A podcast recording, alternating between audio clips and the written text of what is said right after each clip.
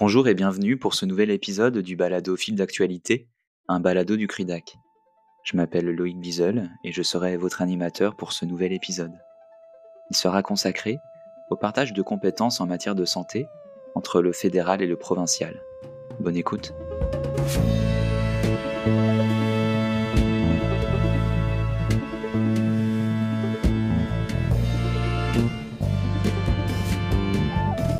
La contribution fédérale en santé est depuis longtemps un sujet de discorde entre les provinces et les territoires du Canada et Ottawa. Cette émission sera ainsi l'occasion de s'interroger sur les responsabilités que se partagent le gouvernement fédéral et les gouvernements provinciaux et municipaux en matière de santé, tout comme sur les effets de la variation des investissements publics et les effets à long terme de ces politiques sociales sur la santé globale de la population québécoise et canadienne.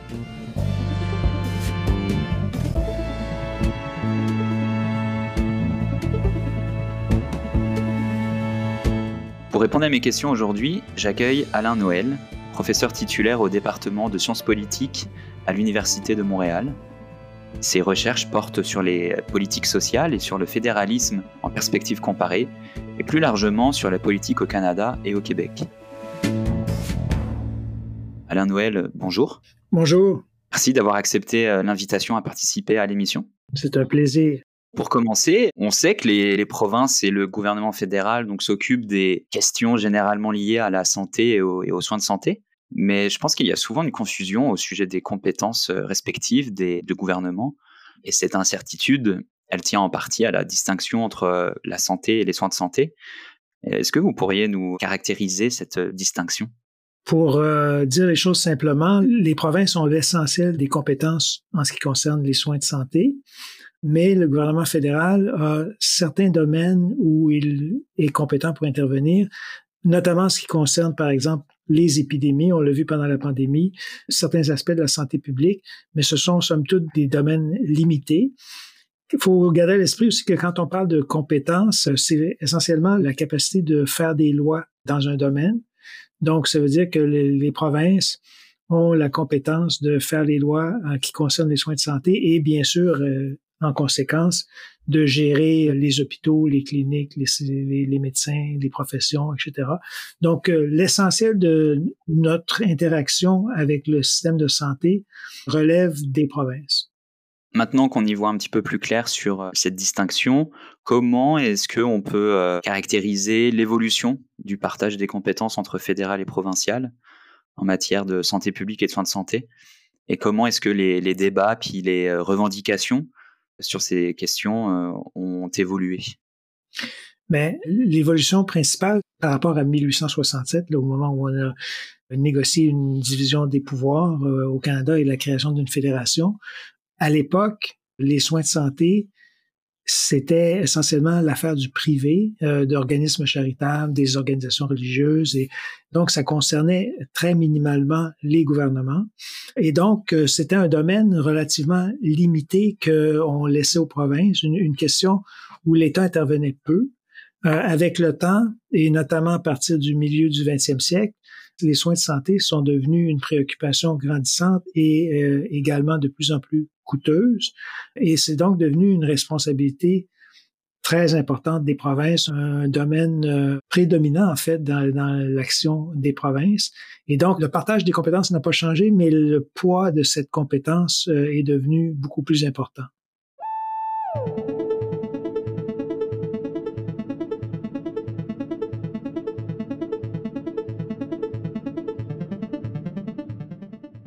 Depuis plus de deux ans, les provinces et territoires font front commun pour réclamer une augmentation des transferts fédéraux en santé. Au mois de février 2023, pour la première fois depuis le début de la pandémie, les 13 premières et premiers ministres provinciaux et territoriaux du Canada, ainsi que le Premier ministre Justin Trudeau, se sont réunis dans le but de signer un nouvel accord de financement à long terme des soins de santé. Une réunion décisive pour un problème de taille, remettre d'aplomb un système aux défaillances généralisées. La réalisation de ces engagements en santé empiéterait-elle sur un champ de compétences provinciales? Il pourrait s'agir à première vue d'une incursion d'Ottawa dans les affaires des provinces, qui ont habituellement l'autorité dans la prestation des soins de santé.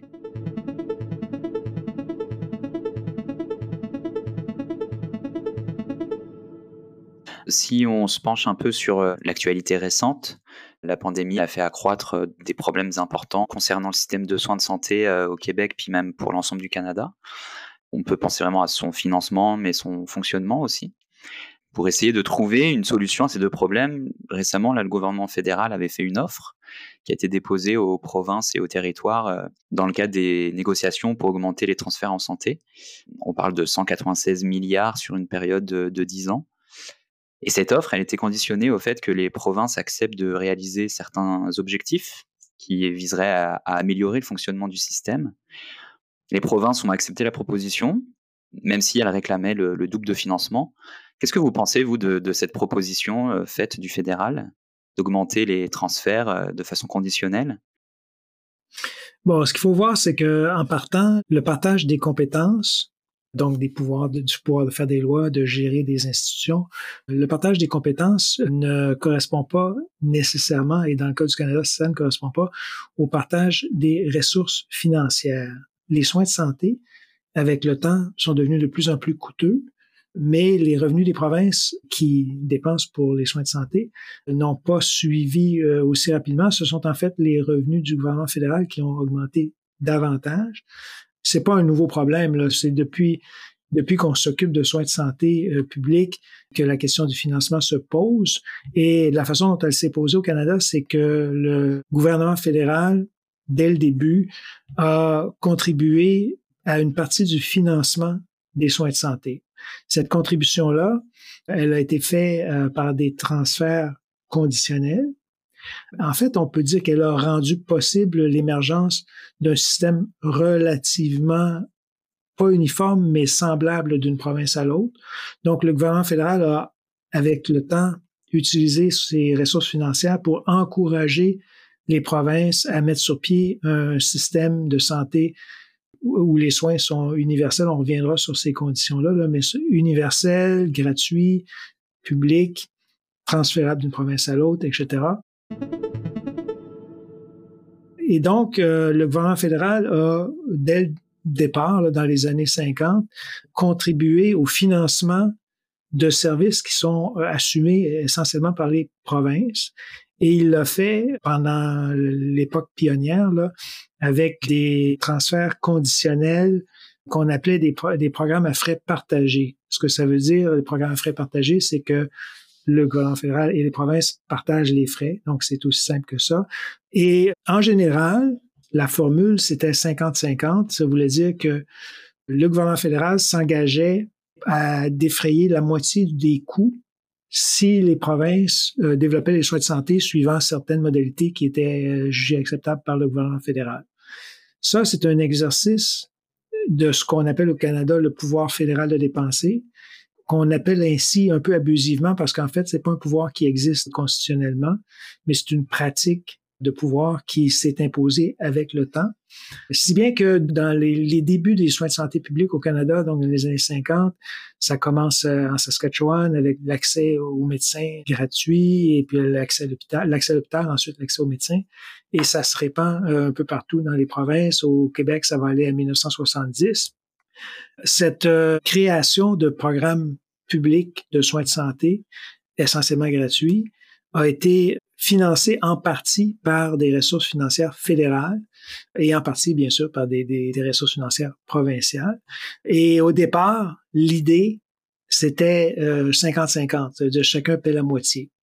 Ça n'a jamais, dans les faits, été vraiment 50-50. Le gouvernement fédéral n'a jamais payé la moitié des coûts mais on partait de cette référence, l'idée d'un partage des coûts. Avec le temps, la contribution fédérale s'est amoindrie pour au moins deux raisons.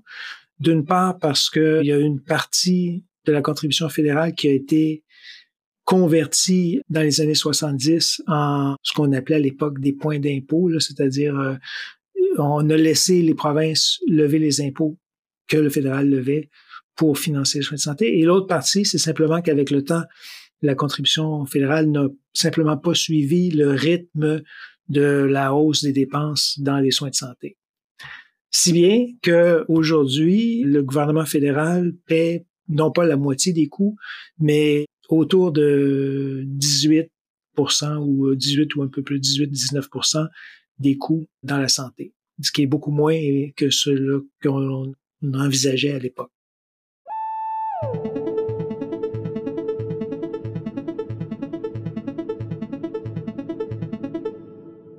Le gouvernement fédéral joue un rôle euh, au moins symbolique, mais politique aussi, dans la gestion des soins de santé en assortissant ces transferts de conditions.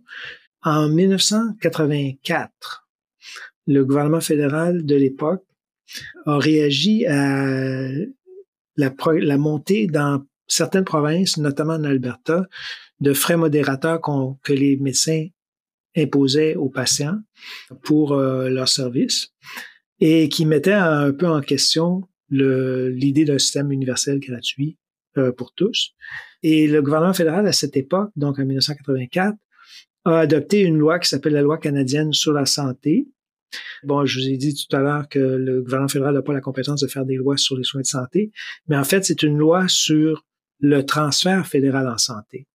Euh, et donc, ce que ça dit, c'est que le transfert fédéral en santé va être euh, maintenu si les provinces respectent cinq principes. Le premier principe, c'est que le système de santé est géré de façon publique. Ça ne veut pas dire que toutes les instances dans le système de santé sont publiques. Il peut y avoir des cliniques privées, par exemple, avec des médecins qui possédés par des médecins. Mais le système de santé lui-même, à l'échelle de la province, est euh, un instrument public. Gestion publique, donc, euh, intégralité, ça veut dire que tous les soins médicalement requis sont couverts. Universalité, ça veut dire que tous les citoyens canadiens ont accès de façon égale au même service.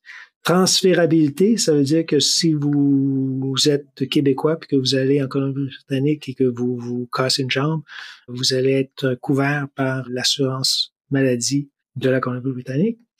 Et accessibilité, ce qui était probablement à l'époque le plus important, c'est-à-dire que le fait que ce soit gratuit essentiellement, donc vous n'ayez pas payé de, de, frais modérateurs pour avoir accès aux soins de santé. Ça, c'est les principes de la loi canadienne sur la santé. Comment le gouvernement fédéral fait-il pour assurer le respect de ces principes-là? Essentiellement, ce que la loi canadienne sur la santé prévoit, c'est que si l'un ou l'autre de ces principes-là n'est pas respecté, il pourrait y avoir des réductions dans le transfert à une province, la province qui serait euh, prise en faute. Dans la pratique, il y a eu pratiquement jamais eu de recours aux sanctions. Il y en a eu, mais c'est anecdotique. Le gouvernement fédéral essentiellement laisse les provinces gérer les soins de santé, mais se donne le crédit du maintien du système universel euh, que l'on connaît. Et donc, l'idée pour le gouvernement fédéral, c'est surtout d'assurer une reconnaissance de la part des citoyens de son rôle, comme non seulement comme source de financement, mais comme euh, garant des principes auxquels les Canadiens sont attachés. L'affaire tient la route parce que les Canadiens, effectivement, sont attachés à ces principes-là. Les provinces, pour l'essentiel, ne les remettent pas en question.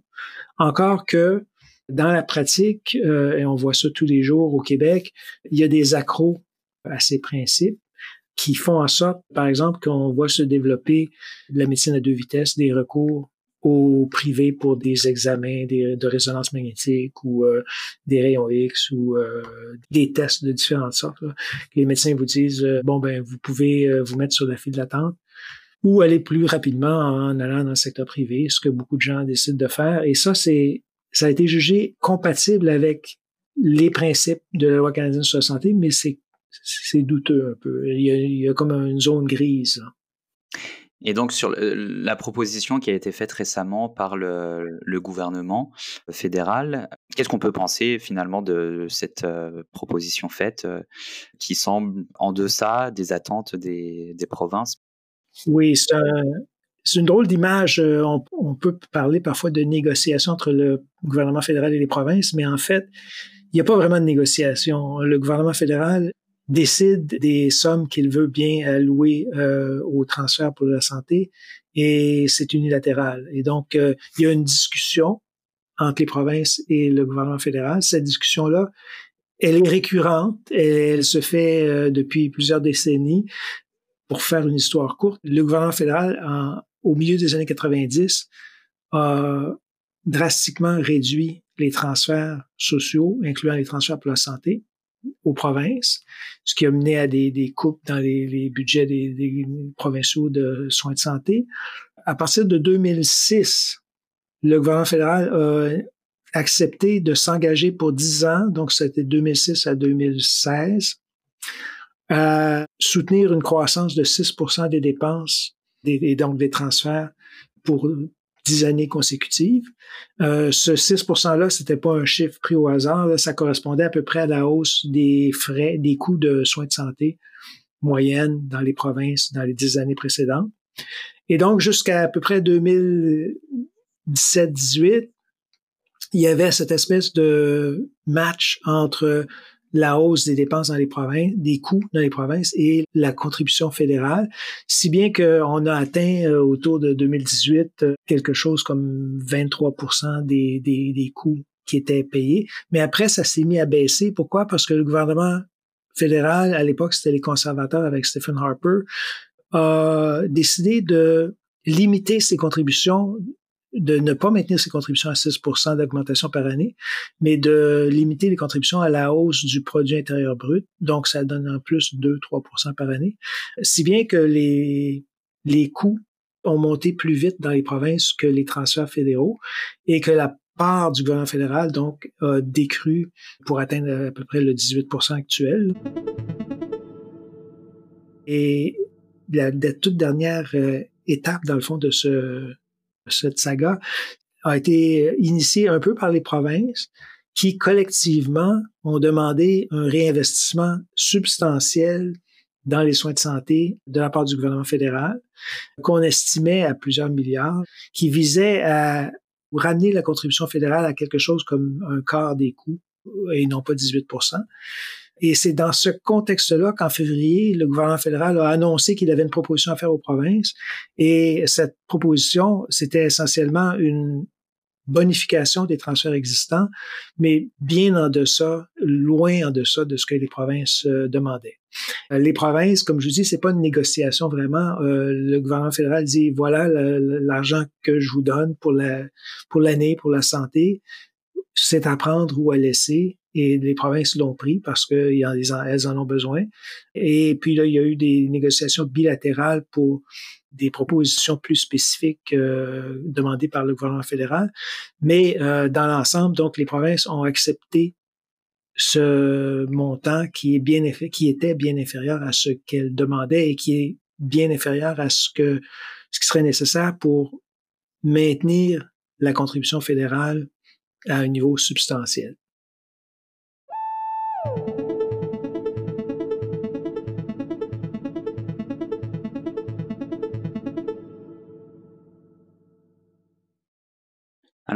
Maintenant là qu'on a parlé de dépenses, dans le fond, comment est-ce que ces transferts en santé sont calculés? La, formule, historiquement, quand c'était des programmes à frais partagés, euh, c'était le gouvernement d'une province dépense mettons, un dollar en santé de plus que l'année d'avant, le gouvernement fédéral fournit 50 sous. Donc, c'était ajusté à l'évolution des dépenses des provinces. Les fonctionnaires au ministère des Finances euh, détestaient ce mode de fonctionnement-là euh, et euh, le gouvernement fédéral y a mis fin dans les années 70 parce que ce que ça faisait, c'est que ça laissait une part importante du budget fédéral liée à des dépenses d'autres gouvernements. Donc, si les gouvernements des provinces dépensaient plus en santé, la contribution fédérale augmentait. Et c'était donc une, perte de contrôle sur ces finances du gouvernement fédéral. Et donc, ce qu'on a fait en 1977, c'est qu'on est passé au, transfert en bloc basé sur le passé. Donc, on parlait du financement des programmes établis. C'est-à-dire qu'on disait, on va vous donner à peu près ce qu'on vous donne maintenant, mais on va vous donner une enveloppe en bloc, puis ce ne sera pas lié à votre utilisation des, des fonds, à vos dépenses en santé. Et par la suite, on est resté avec ce financement-là, qui est, euh, pour être plus précis, euh, un financement per capita. C'est-à-dire que on compte le nombre de citoyens au Québec, puis on dit on donne tant par citoyen. En Alberta, il y a moins de monde, on donne en proportion le même montant par, citoyen. Donc, on donne la même chose à chaque province, peu importe que ce soit une province riche, une province pauvre euh, ou qui ait des, des services de santé plus coûteux, moins coûteux. C'est essentiellement une somme fixe pour une année qui est donné en fonction de la population. Et on ne tient pas compte, par exemple, du fait que dans les provinces atlantiques et au Québec, la population est un peu plus vieille que, mettons, en Alberta, et qu'avec l'âge viennent des coûts de santé plus grands. Donc, on, donne la même chose à tout le monde, ce qui était une demande historiquement des provinces plus riches, comme l'Alberta, par exemple, qui, qui souhaitaient aller dans ce sens-là. Les négociations portent maintenant sur la, non pas sur la répartition du financement, mais sur la taille de l'enveloppe. Euh, en fait, une négociation, la discussion, je devrais dire. Et elle a été euh, close, cette discussion, euh, quand le gouvernement fédéral a dit, bon, ben, on va donner tant. Justement, sur l'enveloppe proposée par le gouvernement fédéral, s'il y a une augmentation des dépenses, est-ce que ce serait forcément corrélé avec une amélioration de la qualité des services qui serait proposée En fait, les dépenses augmentent un peu, mais c'est-à-dire que la, contribution fédérale augmente un peu, mais elle augmente moins rapidement que la croissance des dépenses, qui elle-même est attribuable à un nombre de facteurs, au vieillissement de la population, au progrès technologique. Bon, il y a des médicaments coûteux maintenant qui existent, aux pénuries de main-d'œuvre, la nécessité d'améliorer les conditions de travail des personnes qui travaillent dans le système de santé. Donc, euh, les coûts augmentent et la contribution fédérale euh, augmente moins rapidement, si bien que la tendance est à une baisse de la contribution fédérale et à une hausse de la part accaparée par les soins de santé dans les budgets des provinces. Les soins de santé, aujourd'hui, accaparent à peu près 40% des dépenses des provinces. Et si les tendances se maintiennent, on, semble s'en aller tranquillement vers 50% d'ici 10, une dizaine d'années. Et donc, ça veut dire que les provinces deviennent de plus en plus des, des institutions qui gèrent des soins de santé.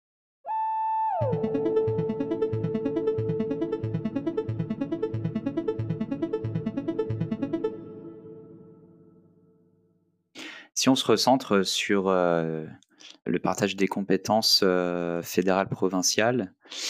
En préparant l'émission, euh, je regardais une décision qui a été rendue par la Cour suprême en 2015 sur l'aide médicale à mourir, qui reconnaissait que la santé euh, est de compétences concurrentes et que le Parlement canadien, puis toutes les législatures provinciales peuvent validement légiférer dans, dans ce domaine. Et puis la conclusion que la Cour suprême avait rendue semblait vraiment aller à l'encontre de la compréhension euh, bah, qu'on a discuté jusqu'à présent, que la santé soit une, matière de compétences euh, exclusivement provinciale.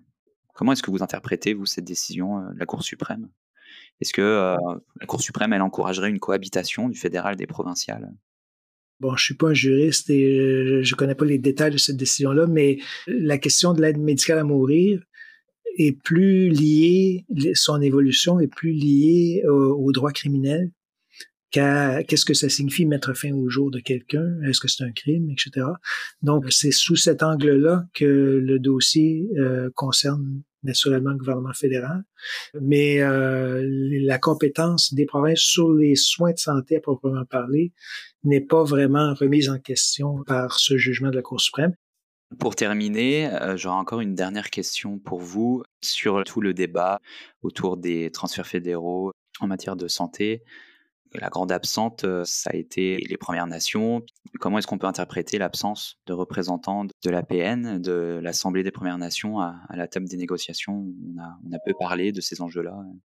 C'est vrai qu'on en parle peu. En fait, c'est que, encore une fois, comme il ne s'agit pas de négociation, il n'y a pas de table à proprement parler, c'est une rencontre des premiers ministres. Et pour l'essentiel, les soins de santé offerts aux peuples autochtones sont gérés par les provinces. Si, euh, par exemple, une personne de Maliotenam vient à, Joliette pour se faire soigner, bon, ben, elle est soignée comme n'importe quel autre citoyen québécois. Et donc, ça entre dans l'enveloppe générale il y a certains services qui s'adressent euh, directement au peuple autochtone, qui font l'objet de gestion fédérale à proprement parler, mais c'était pas ce dont on parlait à ce moment-là.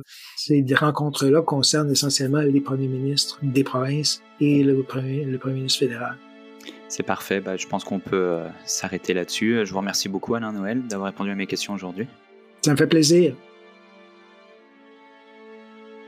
C'est ainsi que s'achève ce nouvel épisode du balado fil d'actualité, un balado du CRIDAC. Je tiens encore euh, à remercier Alain Noël d'avoir répondu à mes questions aujourd'hui. Merci aux deux Camille, à la coordination et au montage pour le soutien apporté à la production de cet épisode. Quant à nous, nous nous retrouvons très vite pour un nouvel épisode du, du balado Fil d'actualité, un balado du CRIDAC.